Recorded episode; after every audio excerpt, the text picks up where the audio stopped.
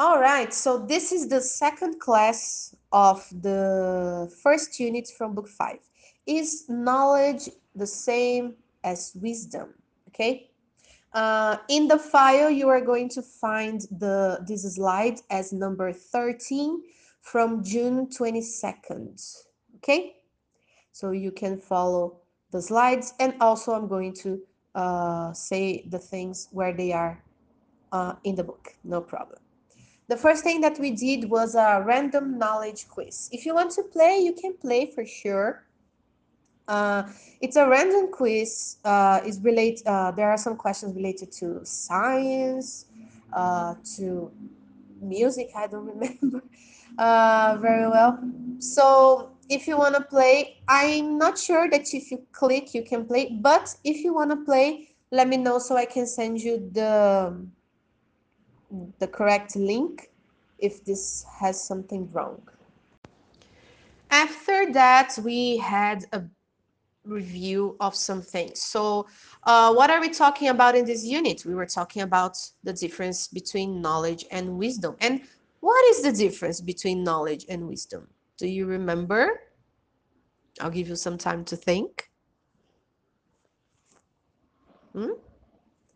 So if you don't remember, the difference is knowledge is something that you learn uh, from books, from school, and wisdom is something that you learn with life experiences. Basically, wisdom is when you when you use knowledge wisely. And then the next slide we have talk about wise people. Okay, this is related to page 13 on your book. Okay, so on page 13 you have some famous and wise people. Uh, and I asked you to talk a little bit about one of these people. Why is this person wise and why is this person famous? Why, why is this person important, basically. Uh, so you can talk a little bit, choose one person and talk. Or maybe if you want to choose other person that is not here, that is not in this list on page 13, no problem. You can also explain why this person is important, why is this person wise, okay? And then continuing the class, uh, we had a review of the vocabulary words on page two. And I asked you to create a sentence with one of the words from the vocabulary, okay? So you can create a sentence and send me uh, through WhatsApp, no problems. After that, uh, we, we started with the useful expressions on page two, okay? Uh, so I'm going to read, so then you can read after and practice a little bit of your pronunciation, okay? So useful expressions on page two. As far as I know, as far as I'm concerned, what was that?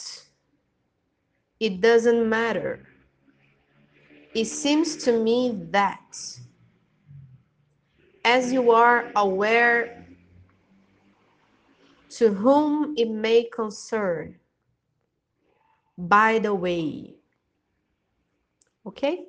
So here you have some useful expressions. If you have any questions about them, you can ask me.